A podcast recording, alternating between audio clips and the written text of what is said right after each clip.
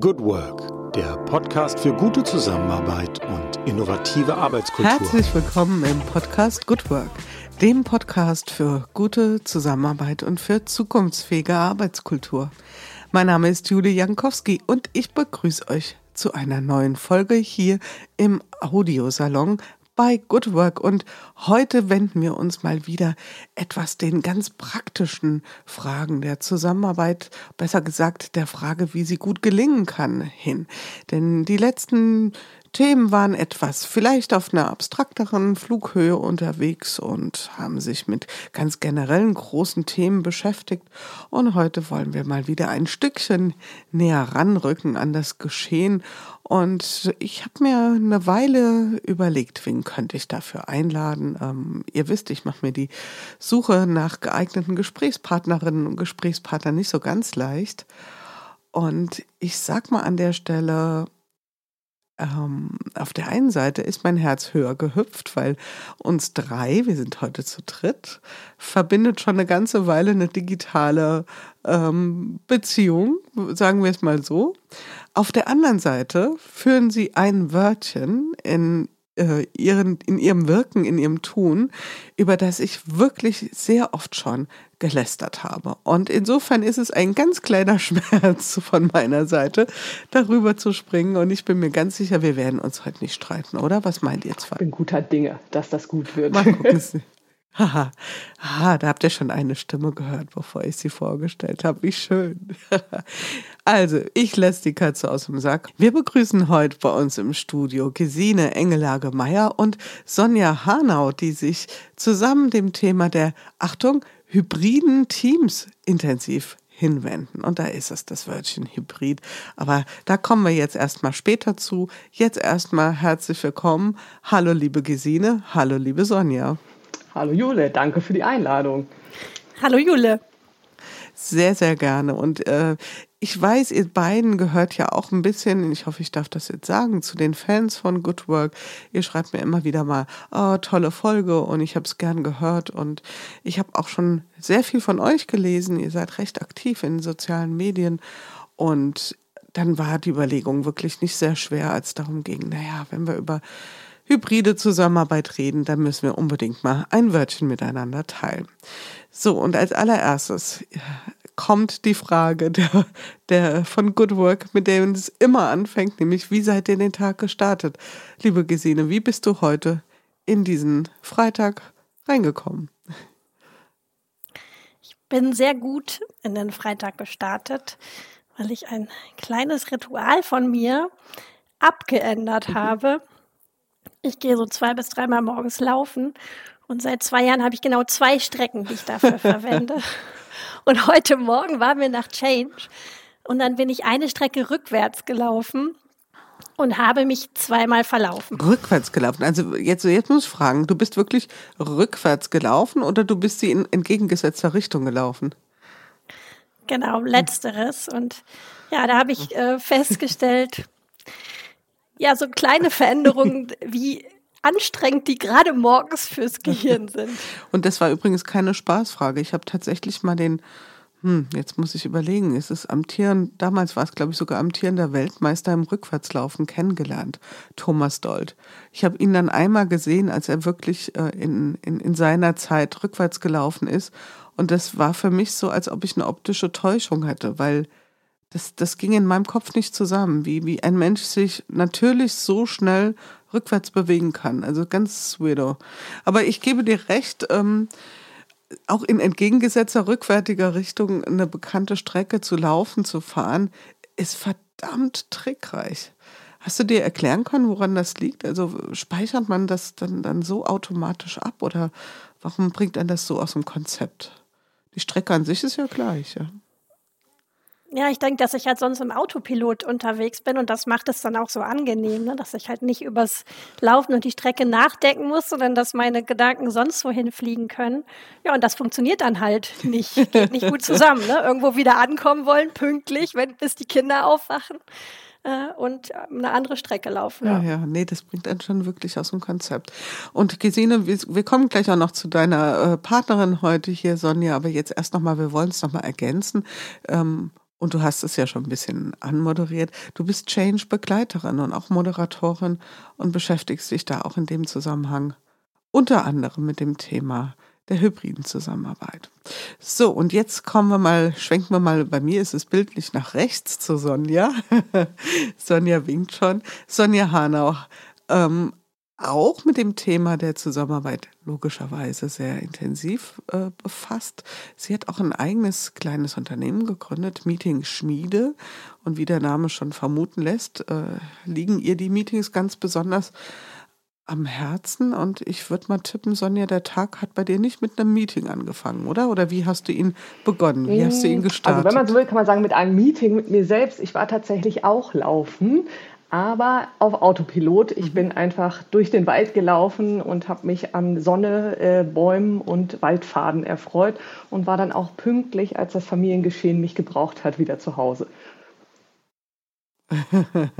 Sehr gut. Ist es auch etwas, was du dir erst so mm, in den letzten Monaten, Jahren zurechtgelegt hast, das morgens laufen? Du warst ja auch mal eine Zeit lang in etwas festerem Korsett, ja, in einem Konzern beschäftigt. War das da auch schon Teil deiner Morgenroutine oder ist das jetzt vergleichsweise mm, neu? Also ich glaube, die Intensität ist eine andere. Ich habe das früher auch schon immer probiert, versucht, habe das dann immer mal für, weiß ich nicht, ein, zwei, drei Monate hingekriegt. Aber jetzt so, gerade im letzten Jahr, wo wir uns auch ganz viel mit dem Thema Routinen beschäftigt haben, auch mit diesem, wie will ich meine Zeit eigentlich nutzen und wofür, ähm, da hat sich da ganz, ganz viel verändert. Also ich mache jetzt deutlich mehr Sport, ähm, als ich es früher gemacht habe und ich ja, starte auch deutlich bewusster in den Tag rein. Und ich merke, das macht einen Unterschied. Und bei dir, Gesine, ist das äh, eine neue Routine oder? Ich habe vor acht Jahren angefangen, äh, morgens Yoga mhm. äh, zu machen. Und das mit dem Laufen ist in, in der Corona-Zeit entstanden. In diesem Dickicht von die ganze Zeit zu Hause, mit vielen Menschen zu Hause, dass ich irgendwo so eine Lücke brauchte, wo ich mal ein bisschen Zeit nur mit mir hatte. Und da ist das entstanden, dass so dieses Fenster sechs bis Viertel vor sieben bei mir, also bis so das Familienleben losgeht, dass das eine gute Idee ist und eben auch wirklich rauszugehen und nicht zu Hause vom Fernseher Yoga zu praktizieren. Mhm. Und ihr beide arbeitet intensiver zusammen und ja auch, äh, wir kommen gleich auch nochmal, ihr habt doch zusammen ein Buch geschrieben. Das heißt, ihr seid ja selbst beide, und damit kommen wir mal auf unser Thema heute, praktisches Beispiel dafür, wie Remote-Zusammenarbeit gut gelingen kann. Vielleicht erklärt ihr mal ganz kurz, äh, Sonja, magst vielleicht mal einen Start machen, ähm, wie ihr zwei euch überhaupt kennengelernt habt, wie ihr auf die Idee kamt, aus ähm, ich schreibe mal etwas zu dem netten Post hin zu, ähm, wir könnten vielleicht zusammen etwas beruflich auch auf die Beine stellen, wie, wie sich das entwickelt hat bei euch. Ja, du hast gerade schon äh, so ein bisschen gesagt, es ist tatsächlich über einen LinkedIn-Post äh, zustande gekommen. Da haben wir uns kennengelernt. Gesine hatte irgendwie das kleine Alphabet für Online-Meetings oder so gepostet von A bis E und ich habe das dann weitergeführt mit F bis L oder so und darüber sind wir in Kontakt gekommen, haben gesagt, äh, lass uns doch mal virtuellen Kaffee trinken. Das war Mitte 2020 und haben festgestellt, ach, wir haben ja irgendwie die gleichen Ziele, die gleichen Dinge, die uns antreiben, ein bisschen unterschiedliche Perspektiven. Ähm, lass mal was zusammen machen. Und dann haben wir überlegt, was wird wahrscheinlich das nächste Thema werden in unserer Schnittmenge und sind dann relativ schnell auf hybride Meetings gekommen. Und das haben wir dann von allen möglichen Seiten beleuchtet, erst theoretisch, dann praktisch mit dem Ziel, einen Blogartikel zu schreiben. Ja, und dann haben wir den fertig geschrieben gehabt und haben gedacht, hm, das ist doof. Weil zum einen ist es jetzt vorbei und wir wollen gerne noch weiter was zusammen machen. Und zum anderen ähm, haben wir festgestellt, Hybrid-Meetings, ja, das ist vielleicht wichtig und das wird kommen, aber das ist nur ein ganz, ganz kleiner Teil von hybrider Zusammenarbeit, von dem, was zusammenarbeitstechnisch kommt. Und so kam das dann, dass wir zwar über Hybrid-Meetings in das Thema zusammen reingekommen sind, aber es dann immer, immer größer wurde. Und ja, dann haben wir Workshops zusammen gemacht, Teams begleitet und ja, es ist eigentlich immer weiter gewachsen. Und irgendwann wurden wir immer gefragt, äh, habt ihr kein Buch dazu? Und wir so, nee, wir haben kein Buch dazu. Warum sollten wir ein Buch haben? Und dann haben wir gesagt, warum haben wir eigentlich kein Buch? Ja, und dann haben wir ein Buch geschrieben. Also das heißt, es kamen auch viele, ähm, kann man schon sagen, fast zufällige Rahmenbedingungen oder zufällige Impulse von außen, die euch da ein Stück weit auch aufs Gleis gesetzt haben. Und Gesine, was, ähm, was war so deine ersten Erfahrungen mit Hybrid? Also was hast du so, ähm, was waren so deine ersten Überlegungen, dass du sagst, oder sagen wir mal erstmal Remote-Arbeit, genau. Fangen wir mal damit an, dass du sagst, lass uns mal so ein Alphabet entwickeln oder war das einfach so eine spontane Eingebung oder hattest du da schon so einen echten, echten Pain gemerkt bei den, bei den Menschen und in den Teams? Also das erste Leid, das ich dabei hatte, das hatte ich selber. Äh, denn als Selbstständige im März 2020, äh, deren Arbeit bis dahin 100 Prozent in einem Raum mit Menschen stattgefunden hat und auch mit der tiefen Überzeugung damals, also das, was ich brauche, um Menschen in guten Kontakt zu bringen und gute Dialoge anzustoßen, das hat ganz viel mit, ja, mit einem Raum mit Menschen vor Metaplanwänden zu tun. Äh, und deswegen aus dem Schock geboren und nach ja, zwei Tage depressiv morgens nicht aufstehen wollen, habe ich mich halt gefragt, ja, wie kann ich diese Frage oder was geht alles nicht mehr? Wie kann ich das halt umdrehen? Äh, Byron mhm. Katie lässt grüßen. Und dann habe ich mich halt einfach gefragt, gut, wenn das alles nicht geht, was geht denn dann? Und diese Frage hat mich seitdem nicht losgelassen. Ähm, und deswegen war halt dann so die erste Frage, wie geht Online-Moderation? Ne? Denn ich möchte weiter arbeiten, ich möchte auch meine Change-Projekte weiterführen.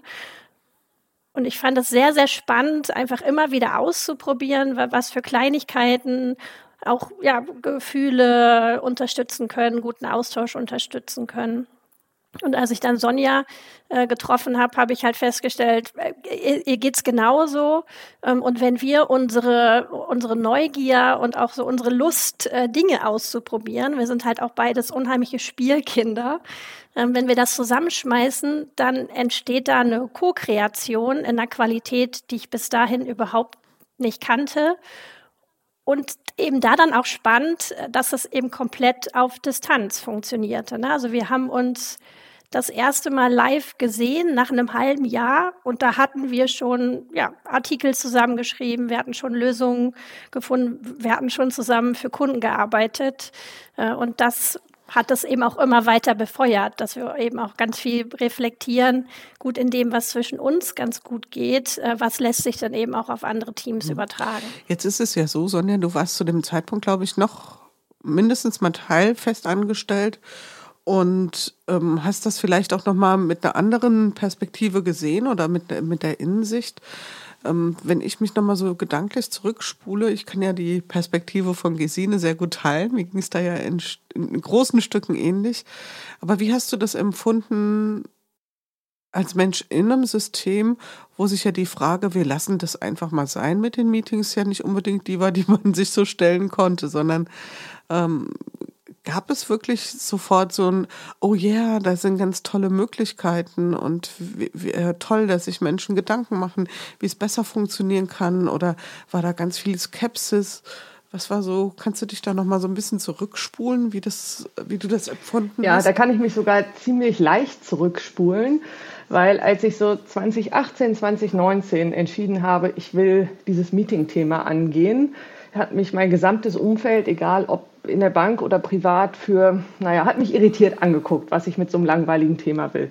Und ähm, als dann Corona losging äh, und alle auf einmal zu Hause waren, kamen ganz viele um die Ecke und haben gesagt, Sonja, du weißt doch, wie das mit den Meetings geht. Kannst du uns mal Online-Meetings erklären? Das heißt, es war vorher gar kein Bedarf, Interesse daran, bessere Meetings zu machen. Und durch diesen Shift in die Online-Welt haben alle gemerkt, okay, mit dem, wie wir es bisher gemacht haben, kommen wir nicht weiter. Und dann hat sich das wie so eine, ja, so eine Graswurzelbewegung eigentlich entwickelt. Dann habe ich gesagt, ja, ich kann euch das mal erzählen. Da waren zehn Leute da, beim nächsten 20, beim nächsten 50 und dann waren es auf einmal 500.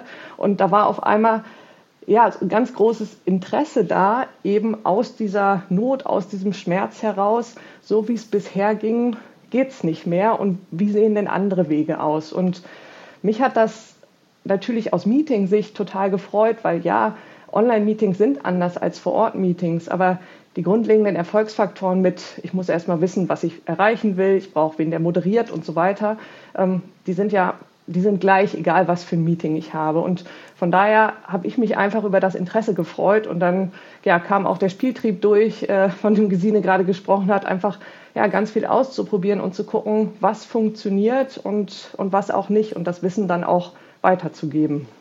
Wie seht ihr das heute? Also ich gehe auch nochmal zurück auf 2018, 2019. Also ich persönlich habe damals niemand getroffen, der zu mir gesagt hat, also wenn ich etwas zu wenig habe, dann ist das Meeting. Ja, ich habe viel zu wenige Meetings. Ja? Den Satz habe ich wirklich nie gehört. Ich habe auch nie den Satz gehört, boah, wir haben so tolle Meetings, die funktionieren so toll, die sind super strukturiert, vorbereitet, moderiert, dokumentiert. Ja, also der Pain war, wie du sagst, Sonja, schon immer da. Gleichzeitig war überhaupt kein Bedürfnis da oder keiner, wie soll ich sagen, es wurde wahnsinnig ähm, reaktant ähm, behandelt, das Thema, wenn sich jemand so wie du äh, mal das zur Aufgabe gesetzt hat, dieses Thema anzugehen. Was ist jetzt anders? Weil im Prinzip, wie du sagst, Gesine, im Prinzip, der Pain ist schon ganz alt. Ja? Ja, er war aber nicht groß genug. Hm. Also um mich zu verändern, ja, brauche ich zwei Sachen. Ich brauche irgendwas, was mich total anzieht äh, und ich brauche irgendwas, was mich halt wirklich äh, wegschubst. Und die Meetings waren schlecht, ähm, aber sie waren gut genug und sie haben, glaube ich, genug Nutzen gehabt. Ne? Und ähm, ja, oft ist ja schon, wenn ich mich dann in einem Raum treffe, liegt da einfach schon ganz viel Mehrwert drin. Ne? Also ich kann Kaffee trinken, ich kann dabei schon mal ein Gespräch führen. Ich bekomme eben ganz viel mit auf zwischenmenschlicher Ebene und dafür brauche ich jetzt nicht die richtigen Agendapunkte und ich brauche auch nicht die richtigen Ergebnisse. Und zum anderen ist ja auch, wenn alle in einem Büro sind, eben auch dieses, ne, wir, wir gehen weg vom Schreibtisch, wir sind jetzt im Meetingraum. Ähm, erfüllt das ja auch nochmal einen anderen Nutzen. Ne? Also alle anderen sehen auch, ach guck mal, sie ist wieder im Meeting, äh, sie ist irgendwie wichtig. Äh, und wiederum, ne, Menschen, die den ganzen Tag am, an ihrem Schreibtisch saßen, da dachte man dann vielleicht, naja, ist vielleicht nicht ganz so wichtig. Also von daher allein schon dieser, dieser Rahmen und das Ritual, sich zu treffen, das war, das hat glaube ich, schon genug Nutzen mit sich gebracht und so dass im Kern gar nicht so viel nötig war. Und da aber ja dieser Rahmen weggefallen ist, ist eben das Brennglas viel größer auf, ja, was kommt denn wirklich dabei raus? Ne?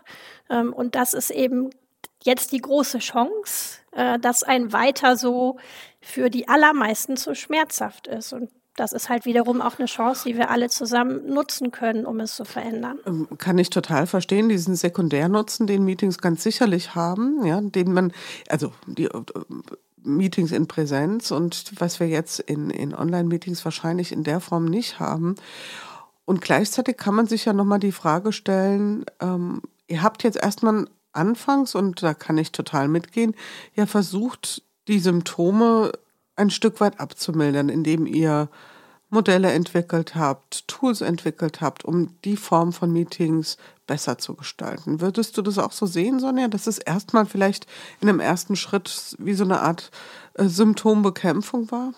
Ja und nein. Ähm, also ich glaube, im ersten Schritt ist vielen durch diesen Wechsel in die Remote-Welt damals erst bewusst geworden, dass man Meetings auch gestalten kann, dass die nicht einfach zufällig passieren, sondern dass es jemanden geben kann, der sich darüber Gedanken macht, der den Rahmen gibt, der moderiert, der auf das Ziel hinführt und der eben auch Partizipation und Interaktion ermöglicht. Und ich glaube, das war ein großer Aha-Effekt, weil durch diese Online-Welt konnten die Leute auf einmal an ganz, ganz vielen verschiedenen Meetings teilnehmen und haben gemerkt, ach guck mal, bei dem ist es so, bei dem so und bei dem so. Und warum ist es eigentlich anders? Und alle sind zu der Erkenntnis gekommen, mit denen ich gesprochen habe, ja, es lag an dem, der moderiert hat. Es lag daran, ob es ein Ziel gab. Und im Sinne von Symptombekämpfung, ähm, also wir haben ja ganz, ganz viel ausprobiert. Wie kann man Menschen befähigen, bessere Meetings zu machen? Wir haben große Antritte versucht und kleine Antritte versucht. Und wir haben ähm, die Erfahrung gemacht, dass, und das kann man vielleicht, wenn man will, als erstmal Symptombekämpfung bezeichnen. Für uns ist es eher der Eintritt, dass wir gesagt haben, was sind denn eigentlich die kleinsten wirkungsvollen Dinge, die man machen kann, um eine Veränderung zu bewirken, ohne dass ich jetzt in meinem Kopf sonst was umbauen muss, ohne dass ich fünf Stunden Vorbereitung brauche, sondern einfach ein, zwei Sätze, wenn ich die fallen lasse, ist alles anders im Meeting. Und deshalb haben wir uns auf diese Dinge konzentriert, die schnell eine Wirkung erzeugen um damit auch Lust zu machen, tiefer in das Thema einzusteigen und zu sagen, okay, wenn das schon so viel gebracht hat, dann muss da ja noch mehr drin stecken. Und ich habe keine Lust auf äh, Lebenszeitverschwendung in Meetings, gehe ich mal noch ein bisschen tiefer rein. Und dass so Leute dann quasi Schritt für Schritt über immer kleine ja, kleine Erfolgserlebnisse eigentlich in diese Meeting Design und Meeting-Moderation und damit auch Zusammenarbeitsgestaltung reingekommen sind. Mhm. Und ich könnte mir vorstellen, jetzt äh, ist genau der Moment, wo viele, die zuhören, denken, na, das will ich aber mal wissen. Was sind denn so die ein, zwei, drei kleinen Dinge? Frage ich mal dich, Gesine. Was, was würdest du jetzt hier an der Stelle gern mal teilen mit uns? Also, oder besser gesagt mit den Hörerinnen und Hörern. Was sind so, so ein paar, so, so eine Baseline, ja, die wirklich äh, eine kleine Veränderung schafft und damit auch eine wirksame Veränderung macht. Sonja und ich können ja mal Ping-Pong machen. genau.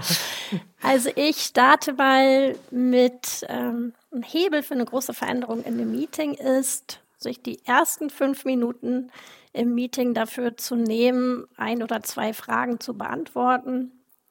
Ähm, wenn ich nur Zeit für eine Frage habe, würde ich immer die Frage stellen, was soll hier am Ende anders sein, dadurch, dass wir uns treffen? Was oder was soll hier dabei rauskommen? Wenn ich ganz wenig Zeit habe und das ist online, kann ich das einmal im Chat abfragen und danach dann eben abgleichen. Ne? Passt das zusammen? Ähm, und wenn nicht, was davon schnappen wir uns äh, und auch entscheiden, was dann alles wegfällt von der Agenda. Genau, und ähm, der Punkt, den ich bringen würde, und der ist auch immer noch aktuell, also erst diese Woche hatte ich wieder ein Gespräch, wo es hieß, wir wollen mehr Interaktion in Meetings, bei uns sagt keiner was in den Meetings.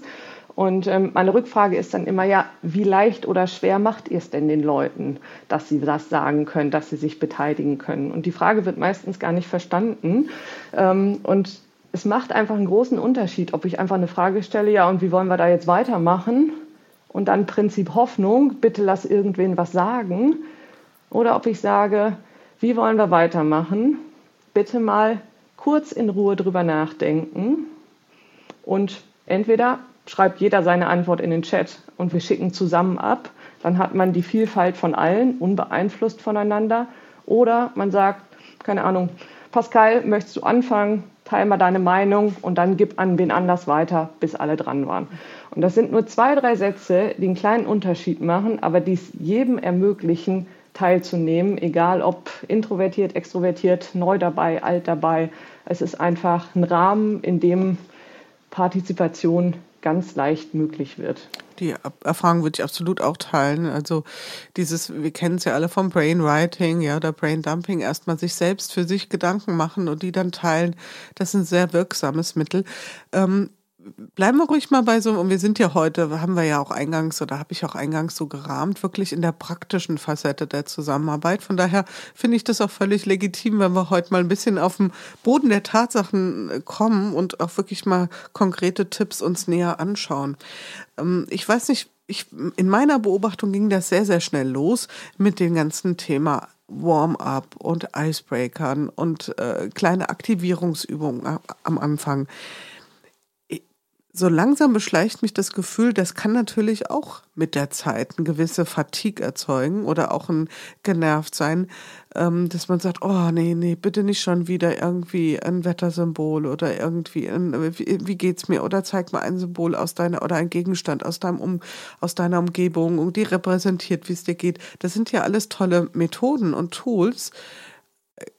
Gleichzeitig frage ich mich, gibt es da sowas wie schon eine schleichende Übermüdung mit solchen Dingen. Gesine, was würdest du sagen? Wie, wie hält man die Lust an sowas ähm, wach, beziehungsweise ist sogar noch falsch gefragt, weil darum geht es ja nicht in erster Linie, sondern ist das noch das, was von dem du sagen würdest, das hilft, eine Interaktivität in einem Meeting zu unterstützen? Du meinst sowas wie Icebreaker? Ja, so Icebreaker am Anfang, genau. Ich finde, das hilft, wenn die Haltung dahinter auch passt. Ne? Wie immer, du hast ja gerade gesagt, wir sind jetzt hier sehr, sehr konkret, sehr praktisch. Mhm. Äh, und Methoden haben ja immer den Nachteil, dass es, dass ich mir manchmal vielleicht was schnappe und denke, so, das muss ich jetzt nur machen äh, und dann wird das schon funktionieren.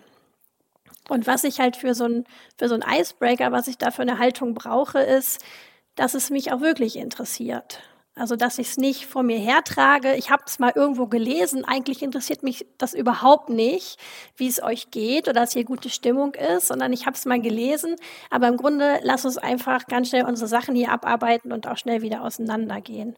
Und in den Fällen ähm, ist das tatsächlich keine gute Idee, ähm, denn das fällt den Menschen halt auf. Ne? Also wenn ich ja irgendwie eine, eine Frage stelle wie ja, worauf freust du dich äh, am Wochenende und mich interessiert aber die Antwort gar nicht, ich höre auch gar nicht zu und gehe auch gar nicht weiter darauf ein, ähm, dann kann ich das ein, zwei Mal machen und danach fragen sich die Leute, ja, wozu denn eigentlich? Das ist doch jetzt Zeitverschwendung. Das heißt, ich würde mir bei sowas immer fragen, erstmal, wozu mache ich das? Was habe ich damit vor? Und eben auch mal zum Beispiel, wenn ich das regelmäßig mit meinem Team vorhabe, ähm, eben einmal zum Beispiel zusammen reflektieren, was macht für uns denn eigentlich ein gutes Meeting aus? Mhm. Und wenn da rauskommt, ja, wir haben gemeinsames Interesse daran, dass wir uns hier auch menschlich begegnen und nicht wie Maschinen, ähm, dann ist das eine gute Basis dafür, sowas regelmäßig zu machen. Also es wird ja vielen oder allen Teilen gesagt, naja, Online-Meetings sind halt wahnsinnig effizient. Ich habe da mal so ein kleines Fragezeichen, weil das Format an sich macht das ja noch nicht effizient. Ja, im Gegenteil, da müssen wir gut aufpassen. Ähm, Sonja, was siehst du so beobachtest du, dass diese vielleicht anfängliche durchaus auch Begeisterung des Menschen in so einem frischen neuen Format auch mal etwas von sich teilen, ist das geblieben? Hat sich das verstetigt oder ist das wieder so ein bisschen flüchtiger geworden? Ja? Also auf einer etwas abstrakteren Ebene gesprochen. Also ich meine, am Anfang, wo das alles noch neu war mit Remote, da war jeder neu in dieser Welt und, und unsicher und gleichzeitig auch, auch neugierig und hat sich auf Sachen eingelassen. Und jetzt nehme ich wahr, ähm, jetzt ist das halt schon seit ein paar Jahren so und jetzt leiden die Menschen primär unter viel zu vielen Meetings. Eins nach dem anderen, weil sie viel, viel schneller eingestellt sind von morgens bis abends und die Frage, wann mache ich eigentlich meine eigentliche Arbeit, sodass ähm, die Toleranz für irgendwelche Spielchen ohne Mehrwert oder ohne gesehenen Mehrwert in meiner Erfahrung deutlich gesunken ist. Und die Frage ist, und da bin ich bei dem, was Gesine gesagt hat, ne, also wozu mache ich das? Ja, wenn ich jetzt hier meine Tasse in die Kamera halte, nur damit ihr meine Tasse gesehen habt, dann bringt mich das und uns als Team kein Stück weiter. Wenn aber unser Ziel ist, dass wir als Team die Verbindung zueinander nicht verlieren wollen und wissen wollen, was den anderen beschäftigt, dann kann ein Meetingstart auf persönlicher Ebene, zum Beispiel in Zweier- oder Dreier-Breakouts, wo man darüber spricht, ne, was wird diese Woche herausfordernd bei dir und auf was freust du dich, dann kann das auf ganz, ganz vielen Ebenen hilfreich sein. Zum einen, dass ich erfahre, was beschäftigt den anderen, welche Themen gibt es und feststelle, ach, auch andere Leute haben ja Herausforderungen. Auch das kann ja eine schöne Erfahrung sein. Aber dass man wirklich viel, viel bewusster entscheidet, was mache ich und wie nutze ich auch die Zeit ähm, der Menschen in dem Meeting. Und definitiv nicht ein Check-in oder ein Check-out nur des Check-in oder Check-outs willen zu machen, sondern wie bei allen im Meeting. Was ist das Ziel? Was sind die Unterziele? Und was kann ich tun, um dieses Ziel bestmöglich zu erreichen? Und andersrum, wenn Teams Meetings machen, hallo, also Agenda Punkt 1 ist, wie gehen wir mit diesen KPIs um? Ja, dann sehen sich Leute den ganzen Tag in Meetings, haben aber 0,0 Gefühl dafür, wie geht es den anderen, ähm, was beschäftigt den als Menschen, sondern dann wird nur die fachliche Ressource gesehen. Und dann ist ganz schnell diese Entfremdung da, dieses Gefühl, ach ja, Bindung war früher mal und früher war alles anders. Und da hilft es einfach drüber zu sprechen. Was ist jedem Einzelnen mhm. im Team wichtig und wie können wir da ein gutes Maß finden, was für uns alle passt? Also das finde ich auch nochmal einen ganz wichtigen Punkt, dass diese Toolverliebtheit, die man ja doch hier und da mal so beobachtet, also so eine blinde Toolverliebtheit, dass die natürlich dem Zweck überhaupt nicht ähm, äh, gerecht wird. Und ich komme nochmal auf den Punkt zurück zu Symptombearbeitung. Ich beobachte bei euch beiden so von ferne so ein bisschen eine Entwicklung. Also am Anfang ging es sehr stark um die Gestaltung von Meetings. Wie, wie, können wir die gut, eine gute äh, Handreichung auch bieten, auch ganz konkret mit, mit, mit Tools, aber auch mit, mit wirklich relevanten Fragestellungen. Und das habt ihr ja sicherlich da auch sehr, sehr gut gemacht oder macht das immer noch. Und dann kam sehr stark das Thema Hybrid, kommen wir gleich auch noch zu momentan ähm, nehme ich so wahr, dass ihr, und da sind wir dann definitiv nicht mehr bei der Symptombearbeitung, ähm, eher die Frage stellt, braucht es das Meeting überhaupt noch? Gesine nickt noch, nickt schon und äh, ist es so eine Journey? Habe ich die richtig wahrgenommen oder ist das äh, meine Fantasie, die da mit mir durchgeht? Ich habe das auf jeden Fall gerade sehr genossen, die Reflexion und dachte so, es hört sich so an, als ob wir gewachsen sind in deinem, äh, in deinem Ansehen. Ja. Vielleicht muss man einmal dazu erklären, was wir unter Hybrid überhaupt verstehen, äh, um ja, idealerweise, dass du zukünftig sagen kannst, ja, Hybrid, da habe ich mal drüber gelästert. Inzwischen habe ich einen anderen äh, Blick drauf. Für uns bedeutet der Hybrid oder bedeutet Hybrid im Kern, dass es einem Team möglich ist, äh, zu jeder Zeit und an jedem Ort gut zu arbeiten. Und eben auch bewusst diese verschiedenen Räume zu nutzen. Vor Ort, zu Hause, auf Workation, äh, wie wir neulich in einer deiner Folgen auch äh, hören durften. Und das, der dritte große Raum äh, für uns, das ist das Asynchrone, was ja bedeutet, dass ich mit meinem Team eng an einem Thema arbeite, also mit einem Ziel und auch abgestimmt, aber eben nicht zur gleichen Zeit. Ne? Also Stichpunkt, ja, wir, wir arbeiten zum Beispiel an einem digitalen Whiteboard ähm, und äh, jeder füllt das dann eben zur passenden Zeit. Und was uns halt auffällt, ist, dass dieser Raum unheimlich viel Potenzial noch hat. Also zum einen, um weniger Meetings zu haben ähm, und zum anderen auch, um ja, Menschen die Möglichkeit geben, zu geben, sich äh, sehr aktiv zu beteiligen und ihre Potenziale einzubringen, die es in der klassischen Meetingwelt so vielleicht nicht haben. Also was wir damit meinen, ist zum Beispiel ne, in einem klassischen Meeting haben Menschen, die ja, die, die, denen es leicht fällt, schnell und laut was zu sagen, ähm, die sind da sehr im Vorteil. Menschen aber, die sagen, ähm, ich denke ganz gerne über eine Fragestellung nochmal nach, ähm, schlaf vielleicht auch eine Nacht drüber und dann am nächsten Morgen unter der Dusche kommt mir die gute Idee, die sind im Nachteil. Und ähm, da sehen wir bei, bei Asynchron halt die Chance, ähm, Potenziale eben auch für, für Vielfältigkeit ähm, und auch für mehr Selbstbestimmung zu heben. Und das ist eine wunderbare Stelle, um auf unseren heutigen Werbepartner hinzuweisen, nämlich die R&V Versicherung. Die R&V Versicherung zeichnet sich nicht nur dadurch aus, dass sie ein besonderes Augenmerk auf das Thema Arbeitskultur legt, nein, sie kümmert sich auch ganz besonders darum, flexible Rahmenbedingungen und Arbeitsbedingungen den Mitarbeitenden zu ermöglichen. So können beispielsweise Mitarbeitende der R&V-Versicherung sich für das Balance-Modell entscheiden und dort bis zu 60 Prozent ihrer Arbeitszeit im Homeoffice verbringen. Es ist also sehr, sehr gut möglich, als Mitarbeitender, Mitarbeitende der R&V-Versicherung Beruf und Privates zu vereinbaren. Arbeitszeitrahmen von 6 bis 21 Uhr, Gleitzeit, alles Dinge, die dort selbstverständlich sind und gelebt werden. Aktuell gibt es einige offene Stellen, vor allen Dingen für Menschen, die einen sogenannten MINT-Hintergrund mitbringen, also Wirtschaftsmathematiker, Informatiker, Physiker. Diese Fähigkeiten werden dringend gebraucht bei der R&V, denn Versicherungen brauchen mathematische Kenntnisse im Bereich Produktentwicklung oder auch für das Thema Risikomanagement, für die Tarifgestaltung. Wer sich jetzt angesprochen fühlt, der schaue gern mal nach unter matte.ruv.de. Wir packen das Ganze auch nochmal in die Shownotes und wir wünschen euch viel Erfolg bei der Jobsuche bei der R&V. Das ist jetzt, genau, das ist jetzt unter dem Gesichtspunkt auch der verschiedenen Persönlichkeiten. Und ich finde, da steckt ja ganz, ganz viel Potenzial drin. Also wenn man sich heute mal überlegt, dass ein Tool wie MS Teams, was ja wahnsinnig mächtig ist, von, ich will jetzt keine Prozentzahl in den Raum äh, stellen, aber es ist wahrscheinlich eine unglaubliche äh, hohe Zahl, die das ausschließlich nutzt, um damit Videokonferenzen zu machen und äh, das Potenzial überhaupt nicht hebt, was da drin steckt das zeigt ja schon so ein bisschen, wo das Problem ist, dass wir uns das vielleicht auch schwer vorstellen können, dieses wirklich digital asynchron zusammenzuarbeiten. Sonja, wie siehst du das?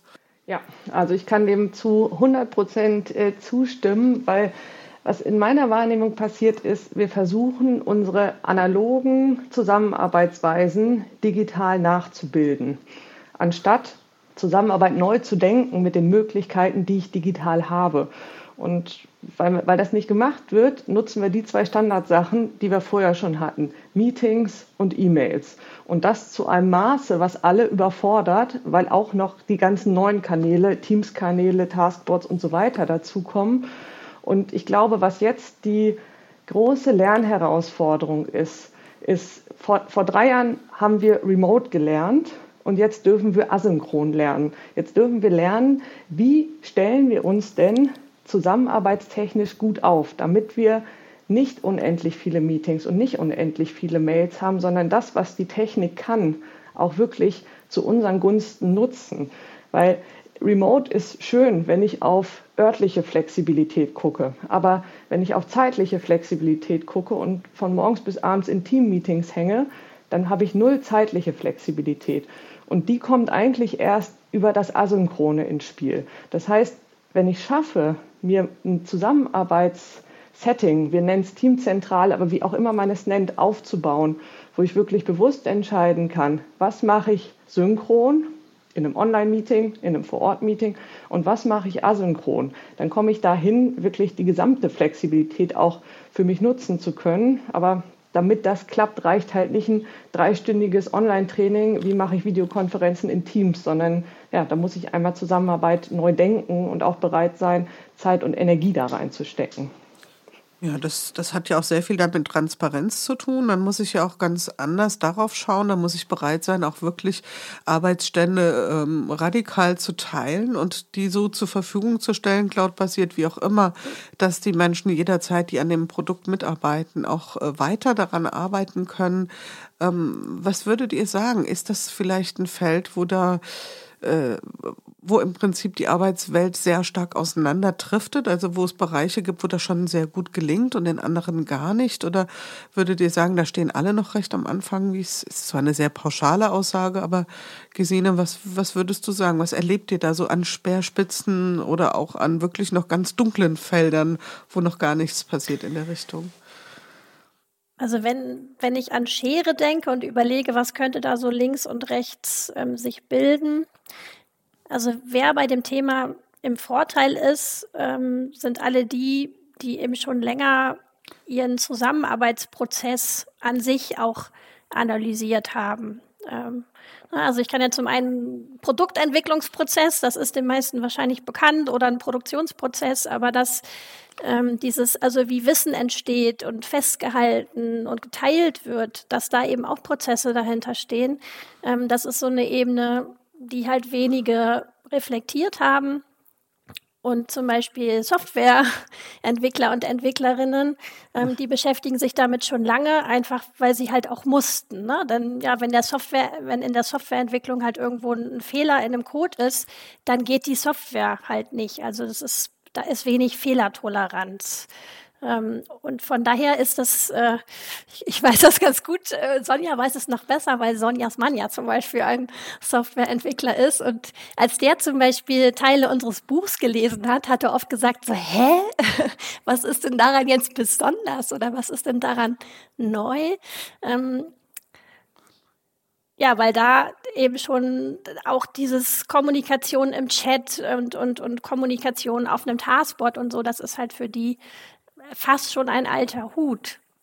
Und auf der anderen Seite habe ich eben teilweise Menschen in öffentlichen Dienst. Äh, ich hoffe, alle, die jetzt aus dem öffentlichen Dienst sind, ähm, äh, mögen wir das, äh, mögen wir das Fühlen sich angesprochen. nachsehen, die halt äh, ja weder die Tools haben ähm, noch bisher wirklich ähm, vielleicht das so auf dem Schirm hatten, ne? dass das eben auch etwas ist, was ich analysieren kann, was, was ich gestalten kann. Also so jetzt einfach mal so zwei Beispiele, ähm, wie das unterschiedlich sein kann. Und ich hoffe, die Branchen sehen mir das nach. Ja, ja, ne, man, darf auch mal, Gesine, ich glaube, das äh, ist noch sehr, sehr freundlich formuliert gewesen. Das darf man da auch mal ein bisschen benennen, äh, wie es ist. Und was ich bin ja auch nicht nur äh, als Podcasterin unterwegs, wie ihr wisst, sondern auch in beratender Funktion. Und da sehe ich das tatsächlich ja auch. Dann geht es ja schon los. Und Sonja, jetzt schwenke ich mal rüber zu dir. Das wird ja noch ein bisschen auch äh, deine Erlebniswelt von früher äh, äh, beschreiben. Dann geht es ja schon mal als erstes los, welche Tools sind überhaupt zugelassen ja, in einem Unternehmen. Ja, ja. Da geht ja schon mal diese Diskussion los und die ist ja auch schon nicht trivial zu beantworten oder zu führen. Und vorhanden heißt noch lange nicht genutzt, genutzt heißt noch lange nicht verstanden und optimal angewendet. Und ähm, da würde ich sagen, ist ja auch das nächste Thema. Ihr beschreibt jetzt sehr viel die Situation, wir haben ein Team. In den großen Unternehmen beobachte ich wiederum sehr oft das Thema, dass wir gar nicht ein Team-Team in dem Sinne sind, sondern dass Menschen in einer Organisationseinheit zusammengefasst sind, die nicht wirklich als Team an einer Lösung arbeiten. Ja? So diese klassischen Gruppen. Ja? Und ähm, dort hat man ja auch trotzdem seine Team-Meetings, ja, die dürfen auch gerne so genannt werden, aber die erfüllen ja nicht die Funktion dessen, was ihr eben beschrieben habt. Also da gibt's nicht eine funktionale Verschränkung untereinander. Da sitzen dann eben halt, was weiß ich, zehn Marketing-Spezialisten in einem Team gebündelt, deren Schnittstellen aber gar nicht der Kollege aus dem Team ist oder die Kollegin, sondern zu anderen Schnittstellen hin ähm, die haben natürlich eine ganz andere Relevanz, äh, miteinander zu kommunizieren oder eben vielleicht eine geringere oder eine andere. Was für Antworten oder was für Ideen habt ihr dazu, Sonja? Du kennst ja das Thema bestimmt noch sehr genau aus eigener Anschauung. Ja, ich kenne das Thema noch sehr gut. Ich kann mich da auch sehr gut zurück reinversetzen. Drei Projekte gleichzeitig und noch zwei verschiedene Linientätigkeiten und ja, mit jedem Team davon lief es irgendwie anders. Und ich glaube, in diesem mit jedem Team lief es anders, liegt auch gleichzeitig ähm, so ein bisschen der Schlüssel zu, wie kann es denn gut gelingen. Weil was wir immer noch nach wie vor ganz oft antreffen, ist Zusammenarbeit, die einfach irgendwie passiert. Und der große Unterschied, den wir wahrnehmen, ist, ist, gibt es jemanden, und es muss nicht die Führungskraft sein, aber gibt es irgendwen in dem Team, der sagt, okay, lass uns mal bewusst den Rahmen der Zusammenarbeit gestalten. Lasst uns überlegen, über welchen Kanal kommunizieren wir welche Informationen, was wollen wir in Meetings besprechen, welche Meetings brauchen wir überhaupt, wo legen wir Informationen ab, wie benachrichtigen wir andere darüber. Und wenn ich das im Team geklärt habe und nicht den Anspruch habe, einmal drüber gesprochen, für immer geklärt, sondern wenn ich sage, okay, Zusammenarbeit ist auch ein Prozess und es lohnt sich, da ein bisschen rein zu investieren, dann ist meine Erfahrung, dass Menschen sehr wohl in der Lage sind, auch in unterschiedlichen Teams unterschiedliche Spielregeln und Rahmenbedingungen erfüllen zu können, weil es einfach bewusst ist. Es ist transparent und man hat darüber gesprochen. Also zum Beispiel, wenn ich jetzt mit Gesine zusammenarbeite, arbeite ich ganz anders, als wenn ich mit anderen zusammenarbeite, weil sich mit jedem habe ich andere Standards gesetzt. Und das Wichtige in unserer Erfahrung ist einfach drüber sprechen und dafür sorgen, dass im Team das gleiche Verständnis da ist. Und diese Strukturen zu schaffen und sich dabei nicht zu verkünsteln und mega komplexe Strukturen zu bauen, sondern möglichst einfache, die auch alle im Team verstehen, weil die Strukturen helfen nur so weit, wie es der Letzte verstanden hat. Und deshalb simple Strukturen zu etablieren, gemeinsam drauf zu gucken, was funktioniert, was auch nicht und sie Schritt für Schritt weiterzuentwickeln und damit dann auch diesen Schritt zu gehen von, wir versuchen einfach analoge Zusammenarbeit in digital abzubilden, hin zu, okay, wir denken mal Zusammenarbeit neu. Und vielleicht noch ein anderer Gedanke, den hatte ich jetzt diese Woche auch erst wieder in einem Team-Offsite, wo es darum ging, Thema Zusammenarbeit, wo es hieß, ja, aber wenn wir das so machen, dann machen das alle anderen außerhalb unseres Teams ja noch nicht. Wo ich dann gesagt habe, ja, das ist definitiv so, aber dann habt immerhin ihr in eurem Team schon mal das definiert und das macht einen großen Teil eurer Arbeit aus. Und meistens ist es so, wenn andere das mitbekommen, ganz kleines Ding, zum Beispiel, dass ihr eure Meetings erst um fünf nach anfangt, damit man zwischendrin noch mal ein Glas Wasser holen kann, dann wollen die das auch. Und nicht den Anspruch zu haben, von Anfang an, alle machen das gleich, sondern da auch ein bisschen ja, Bewegung einfach zuzulassen. Absolut, das äh, sehe ich genauso. Und ich meine, da sind wir ja an einem Punkt, da reagieren die meisten Menschen ja auch eher reflexhaft dagegen, wenn wir versuchen, Dinge mit, mit überbordenden Regelsystemen zu bearbeiten und zu beantworten. Ja, dann sind wir dann irgendwann in Strukturen, die sind dann sowas von eng und tight, dass sie uns dann auch letzten Endes äh, ein bisschen den Spaß an der guten Zusammenarbeit wieder verderben können und in der Regel ja auch wirklich so ein bisschen, ja, wie soll ich sagen, ja, wieder mit dem Besen rausgekehrt werden, ehe, man, ehe sie richtig etabliert sind. Gesine, wir kommen noch mal ganz kurz zu dem Thema Hybrid zurück. Und, ähm, Hast jetzt Gefallen mein, mein, gefunden, meine, ne?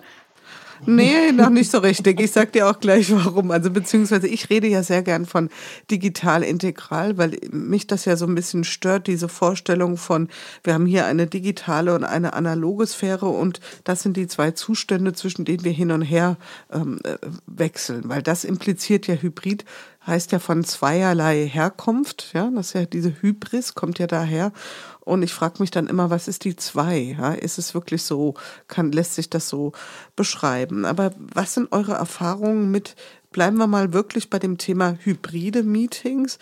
Ähm, geht das überhaupt wirklich Hand aufs Herz richtig, richtig gut? Oder können wir nur so die schlimmsten Schmerzen äh, heilen und ein, ein Pflaster für die größten Probleme bereithalten? Ich höre deine Haltung noch deutlich raus. Gemein, dass ich dir die Frage stelle. Gesine. Aber das ist ja auch in Ordnung. Du hast ja, ja gesagt, wir wollen uns nicht streiten, aber wir können ja konstruktiv äh, uns ein wenig reiben. Ähm, für mich steckt in Hybrid ganz viel sowohl als auch. Und was wir ja versuchen, ist, dass wir da Gegensätze zusammenbringen. Also angefangen von, na, wenn man die Menschen jetzt fragt, äh, ja, was wollt, was wollt ihr denn zukünftig von der Zusammenarbeit? Dann sagen die allermeisten, ja, wir möchten halt weiter flexibel und remote bleiben. Ach so, aber persönlich ähm, wollen wir uns auch noch äh, nah bleiben. Ne? Das heißt, es sind erstmal so Komponenten, die nicht zusammenpassen. Und sowohl als auch heißt ja auch, dass man sich irgendwo in der Mitte trifft und damit lebt, dass weder das eine zu 100 Prozent erfüllt wird. Also wir können halt nicht 100 Prozent flexibel und remote sein und gleichzeitig zu 100 Prozent äh, die alte Welt haben, uns nah sein äh, und so weiter. Das heißt, es geht immer darum, sich irgendwo zu treffen. Und ein Hybrid-Meeting ist für mich ähm, ein sehr gutes, ähm, wir treffen uns in der Mitte, wenn es zum Beispiel ein Format gibt, ein Teamformat zum Beispiel, wo es darum geht, dass nicht nur jeder vor seinem eigenen Rechner sitzt, sondern dass man eben auch ja, ein gemeinsames Meeting hat. Gleichzeitig aber klar ist, es gibt Menschen, die ja entweder sowieso ganz woanders leben äh, oder gerade halt aus äh, anderen Gründen nicht persönlich im Büro sein können. Und die wollen wir aber auch dabei haben. Oder ähm, das finde ich gerade für größere Veranstaltungen ganz spannend, ähm, wenn klar ist, wir, wir wollen eine Vorortveranstaltung haben, wir möchten es aber auch Menschen, die aus diversen Gründen nicht dabei sein können, möchten es auch ermöglichen, dazu zu kommen. Und wenn ich mir halt bewusst bin, dass meine Erwartung nicht ist, wir wollen, dass es 100 Prozent genauso wird wie ein persönliches Meeting oder wir wollen nicht, dass es 100 Prozent genauso wird für ein Online-Meeting, dann bin ich auch offen zu sagen, lass es uns doch bestmöglich hinbekommen. Und dann wird es halt auch ganz spannend mit den Fragestellungen, so wie können wir es in dem gegebenen Rahmen schaffen, ein möglichst guten Kontakt zu haben. Und dann kann ich so ganz nebenbei, kann ich auch da wieder ganz viel Inklusion üben. Ne? Zum Beispiel, wenn sich jemand darum kümmert, dass alle zu Wort kommen, egal mit welchen Voraussetzungen sie da sind, dann ist das eine total gute Spielwiese, auch für das echte Leben. Ne? Also auch mal dran zu denken, ähm, haben hier eigentlich alle gute Voraussetzungen, um sich zu beteiligen. Auch für ein klassisches Meeting zum Beispiel. Ich erlebe das halt oft, dass ähm, diese hybriden Meetings so ein bisschen auch, wie ihr das sagte, Zusammenarbeit passiert einfach. Ja? Und so erlebe ich das auch leider bei hybriden Meetings sehr oft. Und das aus einer, ich sage es jetzt einfach mal so platt raus, aus einer gewissen Komfortdenke auch, ach, jetzt für das Meeting extra reinfahren, ach, ich will mich schnell ein und dann wird auch nicht wirklich geguckt, wie sind die Rahmenbedingungen. Und dann haben wir nämlich so ein Stück weit ähm, Worst of both worlds. Das heißt, wir haben ein Vor-Ort-Meeting und irgendwo remote hängt noch jemand mit drin und manchmal denken wir an ihn oder sie und manchmal vergessen wir es auch und zum Schluss wird noch freundlich mal der Oberkörper rübergewandt und in der guten Hoffnung, dass die Kamera das Bild auch einfängt. Und das ist ja sicherlich nicht zielführend. Und ähm, was habt ihr da für konkrete Ideen, um das, neben dem, was du schon gesagt hast, Gesine, ähm, vielleicht wirksamer zu gestalten oder zu sagen, ähm, vielleicht ist das nicht die beste Idee immer. Also da, da kommen wir auch so langsam in Richtung, vielleicht muss auch nicht jeder bei jedem Meeting immer dabei sein, zwingend. Ne?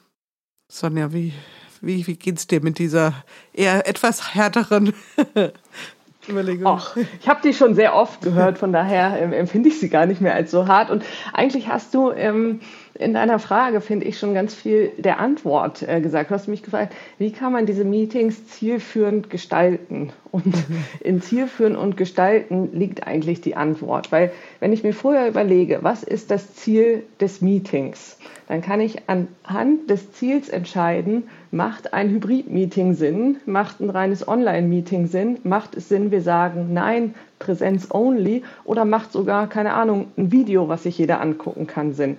Also was in meiner Erfahrung das Allerschlimmste ist, was man machen kann, man plant ein Präsenzmeeting, was eh eigentlich nur Frontalbeschallung ist und dann können zwei nicht und dann sagt man, ach, dann machen wir es doch hybrid. Die Dinger sind einfach nur für die Tonne. Genau. Das ist für kein die hatte ich vor Augen, schön. Ja, genau. Und, äh, und das ist für mich kein Hybrid-Meeting. Nee. Das ist ein, ich weiß gar nicht, wie ich das nennen soll. Wenn aber das Ziel ist, okay, wir wollen zusammen an einem Thema arbeiten, nicht frontal beschallen. Wir wollen zusammen an einem Thema arbeiten, uns gemeinsam eine Meinung bilden, Ideen entwickeln. Und es ist sogar so, dass ein paar, die Hälfte, wie viele auch immer davon sogar an einem Ort sind. Dann lasst uns doch gucken, wie wir die räumliche Nähe von denen, die eh an einem Ort sind, nutzen und gleichzeitig die, die nicht da sind, auch integrieren können. Und wenn ich mit dem Gedanken auf ein hybrides Meeting gucke und das so designe, dass ich die räumliche Nähe nutze von denen, die da sind und die Online-Welt trotzdem zu 100 Prozent beteilige, dann ist ein Hybrid-Meeting, finde ich, das Allercoolste der Welt. Setzt aber voraus, dass ich bereit bin, Zeit in das Design zu stecken, nämlich wie kriege ich das denn hin, dass Remote nicht hinten runterfällt, dass die räumliche Nähe genutzt wird und auch bereit bin, dieses Meeting zu moderieren. Weil unmoderierte hybride Meetings funktioniert nicht. Also ich habe zumindest noch keins erlebt, mir hat auch noch keiner gesagt, dass es funktioniert hat. Hybride Meetings sind die komplexesten aller Meetings, weil ich die eine, eine Online-Welt habe und eine Vor-Ort-Welt und die muss ich auch noch zusammenbringen als Moderator. Aber wenn ich bereit bin, das zu tun und die Sachen, die wir vorhin zum Beispiel gesagt haben, ne? jeder, wenn er was gesagt hat, gibt an wen anders weiter. Und man macht das im Wechselspiel zwischen online und vor Ort. Oder man macht, arbeitet mit Breakouts vor Ort in kleinen Gruppen und online. Und dann teilt man hinterher die Ergebnisse. Dann kriegt man ein ziemlich cooles hybrides Erlebnis hin. Und das ist auch das, was uns immer wieder gespiegelt wird. Ähm, wenn man es einfach passieren lässt, dann ist es einfach gruselig. Aber wenn man es gestaltet, dann kann es eine ziemlich coole Erfahrung sein. Ich habe die ähm, Erfahrung gemacht, wenn man in, in so einem Setup zumindest mal den Menschen, die online dazugeschaltet sind, den Vortritt gibt, zum Beispiel beim Ergebnisse teilen, dass das auch schon mal ganz wichtig ist, weil das passiert so schnell. Also das muss gar nicht böse gemeint sein, dass man sagt, oh ja, und dann fragen wir nochmal hier unsere Kolleginnen und Kollegen, die sich dazugeschaltet haben ihr kommt an der Stelle vorbei und wir haben es jetzt schon ein paar Mal touchiert, dass ihr sagt, warum brauchen wir überhaupt so viele Meetings und wie kriegen wir das hin, dass, dass die Menschen davon loslassen? Stichwort asynchron. Ähm, was hält die Menschen noch da drin? Also ich meine, wir wissen ja alle, wir können nicht gleichzeitig Dinge bearbeiten oder zu Ende arbeiten in dem Sinne und uns parallel abstimmen. Ja? Also wir können ko-kreativ Dinge weiterentwickeln, aber in die Tiefe gehen, Dinge auch ausgestalten, das ist halt nun mal nicht etwas, was ich zwingend in einem Meeting mache. Warum ist die Beharrungstendenz so groß, an diesem Format so überbordend festzuhalten, Gesine? Das sind vielleicht Hypothesen und Vermutungen, aber ähm, ist ja die Frage, weil jeder, also so richtig beantwortet haben wir das für uns, glaube ich, noch nicht. Jeder stöhnt unter dieser Last. Ähm, und, und trotzdem halten die Menschen so daran fest. Ich glaube, die Frage lässt sich ganz gut beantworten, auch jeder für sich persönlich, äh, wenn er sich mal bewusst zwei Arbeitstage nimmt und keinerlei Termine zulässt. Zwei meetingfreie Tage hintereinander und dann mal guckt, was passiert. Denn das ist, das ist sehr unbequem und das ist auch ganz schön hart. Ähm, denn der große Vorteil von Meetings ist, ich bin beschäftigt. Das heißt, ich muss mich auch gar nicht so sehr fragen am mhm. Morgen, was mache ich denn heute und wie kann ich meine Zeit auch sinnvoll verwenden, weil mein Kalender mir die Antwort schon gibt. Also Beschäftigung ist schon mal ganz gut. Und dann ist es auch eine total einfache Lösung, denn wenn ich an irgendein Problem in meiner Arbeit stoße, ähm, ist so dieses, ach, ich, setze mal ein Meeting an, vielleicht haben wir ja zusammen eine Idee, wie wir das lösen können. Ist auch ganz bequem, weil ich eben nicht zuerst mal alleine denken muss. Äh, ja, was könnte denn helfen? Äh, und wie könnte ich auch dabei vorgehen? Also von daher, das sind schon mal, glaube ich, zweimal sehr, sehr großer Mehrwert. Und wir haben ja so insgesamt das gesellschaftliche Problem, dass wir uns sehr, sehr gerne beschäftigen, ne, weil es äh, ja uns eben von vielleicht sehr unbequemen Fragen abhält. Ne? So was, was mache ich eigentlich mit meiner Zeit und, und ist das sinnvoll und könnte ich das auch ähm, anders verbringen? Und dafür ist halt ja ein Meeting nach dem anderen der, der perfekte Ort, um das so weiterzumachen. Also Meetings ist halt, ne, wir, wir werden ja so getrieben von Dringendem und jeden Tag fällt so das Wichtige hinten über. Und wenn ich das halt ändern will, dann ist eigentlich immer erstmal die zentrale Frage, was ist denn eigentlich wichtig? Ne? Was ist mir persönlich wichtig? Ähm, was ist uns im Team wichtig? Was ist uns in der Organisation wichtig? Und das ist so eine unbequeme und schwierige Frage, dass es einfacher ist, sie nicht zu beantworten und einfach weiter Meetings zu haben. Mhm. Ein Stück weit vielleicht auch, das habt ihr, glaube ich, eingangs schon mal gesagt, gesehen, ich meine, du hättest da schon mal drauf referenziert, es kann ja auch sowas wie eine soziale Währung sein, ja, dass ich mich damit auch als, also dieses beschäftigt ausweisen ist erstmal eine wunderbare Ablenkungstaktik, ja, bringt mich weg von den vielleicht wirklich essentiellen Fragen, aber auch weist mich als äh, unverzichtbare Person aus. Und das ist ja eine Ambivalenz, mit der, glaube ich, viele auch ringen in dieser Zusammenarbeit. Einerseits eine Überforderung, andererseits aber auch nicht der Mut zu sagen, ich gehe jetzt mal bewusst eben nicht in diesen Kreis. Es braucht mich nicht zwingend. Ja. Kannst du diese Ambivalenz sehen, Sonja? Spürst du die? Wird die diskutiert oder ist das eher so was, was wir vielleicht vermuten und nicht wirklich da ist? Also ich habe sie auf jeden Fall selber erlebt. Also zu meinen Hoch-Meeting-Zeiten, wo auch der Wunsch nach weniger Meetings entstanden ist, hatte ich irgendwie 40, 50 Meetings die Woche, teilweise zwei, drei parallel und war sehr busy. Das hat sich sehr wichtig angefühlt. Gleichzeitig war gefühlt nie Zeit für die wichtigen Dinge. Und das war irgendwie so ein, so ein Paradoxon. Und ich habe das gemerkt, als ich mich entschieden habe, meine Führungsposition abzugeben. Auf einmal hatte ich 70 Prozent weniger Meetings in meinem Kalender.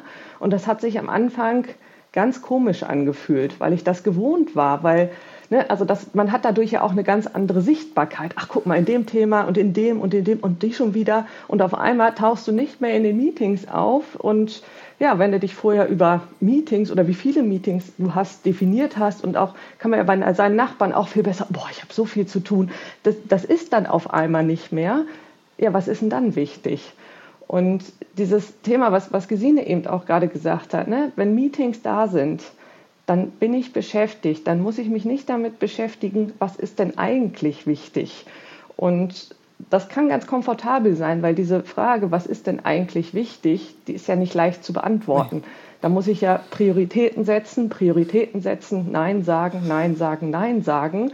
Ja, und das umgehe ich einfach, wenn ich viele Meetings habe, weil dann mache ich ja auch irgendwie meinen Job. Und ja, ich, also ich kann mir vorstellen, dass wenn da irgendwie, wenn man da so den geistigen Twist hinkriegt und Da habe ich neulich so ein schönes Zitat gelesen, das hieß irgendwie, ähm, terminiere deine Prioritäten und nicht priorisiere deinen Kalender, wo es darum ging, was ist dir wichtig, trag das in deinen Kalender ein und entscheide nicht von drei Meeting-Einladungen, welche ist jetzt die wichtigste. Hm. Setzt aber voraus, dass ich bereit bin, mir klarzumachen, was ist wichtig und ja, was eben auch nicht. Ja, die Fragen werden größer und unbequemer, würde ich sagen, an der Stelle. Ja, also wir sehen schon, wir kommen von, äh, wie setzen wir MS Teams ein, bis hin zu Fragen der äh, Priorisierung und der, der auch und ich bleibe nochmal bei dem Wort, es ist wirklich eine soziale Währung, glaube ich. Auch dieses, wie, in wie vielen Themen bin ich, das, was du auch eben sagtest, Sonja, wie sichtbar bin ich, ja, was assoziieren die Menschen, welche, in welchen Kontexten bin ich eingebunden, wo braucht's mich? Und das ist natürlich ein, ein wahnsinnig wichtiger Punkt, den ich nicht aus der Hand so schnell geben möchte. Und ich würde sagen, es ist fast ein guter, guter Aufsatzpunkt, mal zu dem rüberzukommen. Wir sind nämlich auch schon eine, eine, eine Stunde dran am, am Plaudern, am Sprechen, am Vertiefen. Ähm, Gesine, ähm, was hörst du, was siehst du, was liest du, ähm, um dich mit dem Thema oder mit anverwandten Themen ein bisschen zu inspirieren? Was, vielleicht magst du hier an der Stelle was teilen. Wir packen das natürlich sehr, sehr gerne in die, in die Show Notes. Also gerade lese ich äh, Atomic Habits. Das ist kein neues Buch. Mhm. Sonja freut sich. Sie hat es mir ungefähr yeah. fünfmal empfohlen. Ähm, und das kann ich tatsächlich sehr empfehlen, äh, weil ja, du hattest ja, Julia, du hattest ja auch eingangs gesagt, ne, so wir haben oft äh, hier im Podcast sehr abstrakte Themen. Ähm, und das, was Sonja und Micha umtreibt, ist eben ja, große Konzepte, große Ge Gedanken so runterzubrechen auf so einfache Formeln, dass sie eben einfach ja, einfach im Alltag auch umgesetzt werden können.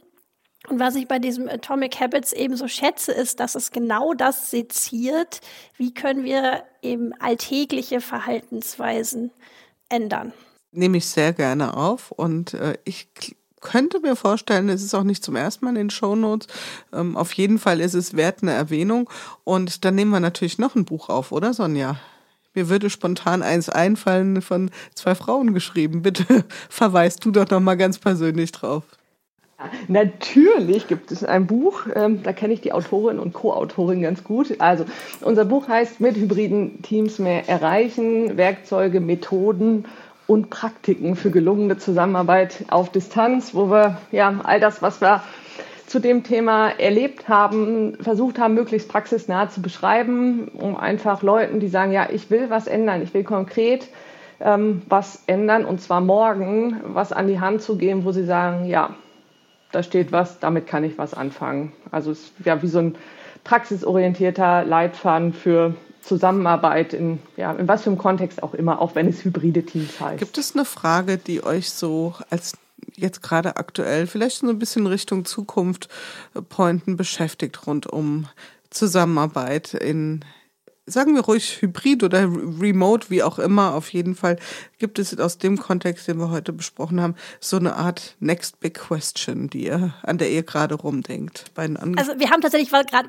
was ganz Konkretes, was uns sehr umtreibt. Äh, du hattest das ja auch schon angeteasert, dass wir uns gerade sehr mit dem asynchronen Raum beschäftigen, der eben so viel Selbstbestimmtheit und so viel Flexibilität ermöglicht. Ähm, und die Frage, die sich dann halt stellt, ist, ne, also wenn wir halt zusammen an einer Aufgabe arbeiten und da sehr, sehr viel Freiraum haben, was braucht es genau, ähm, um trotzdem noch Verbindlichkeit zu haben? Also wir haben zum Beispiel ähm, jetzt aktuell äh, moderieren wir gerade einen asynchronen Workshop.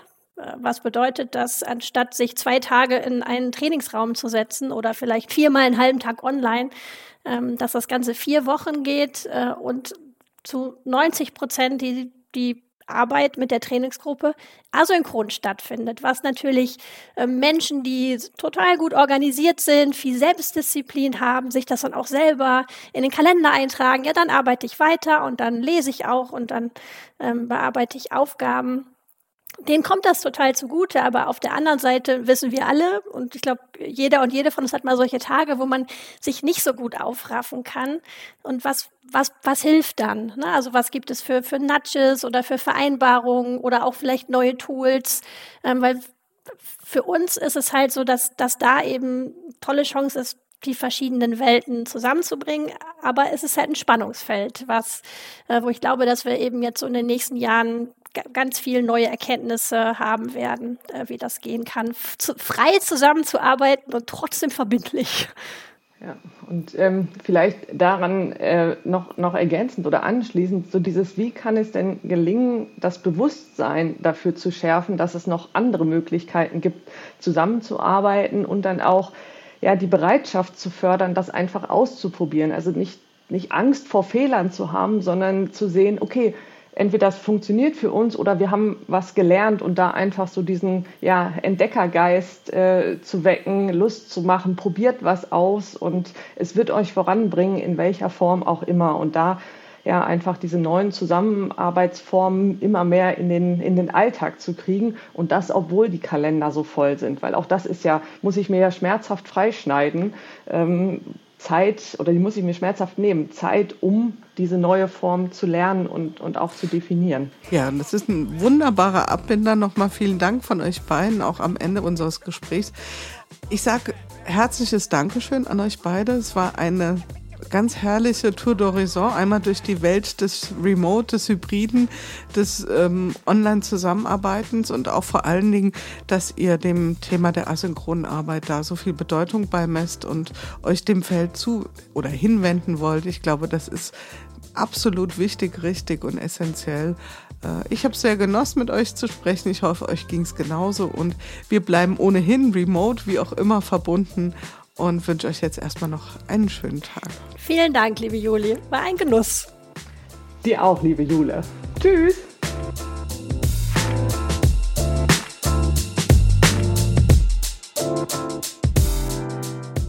Ja, das war's wieder im Podcast Good Work in unserem Good Work Salon. Wenn euch die Art der Gespräche gefallen, wenn ihr Freude daran habt, etwas tiefer in die Themen einzutauchen, spannende Geschichten zu hören und Transformationserfahrungen live mitzuerleben, dann schaltet ein, hinterlasst ein Abonnement. Ihr findet den Podcast überall dort, wo man üblicherweise Podcast findet. Das heißt bei Apple, bei Spotify, seit kürzerer Zeit auch bei YouTube. Ich freue mich auf jeden Fall, wenn ihr wieder einschaltet und freue mich auch über Nachrichten auf allen möglichen Kanälen von euch. Und bis dahin, passt gut auf euch auf. Eure Jule Jankowski.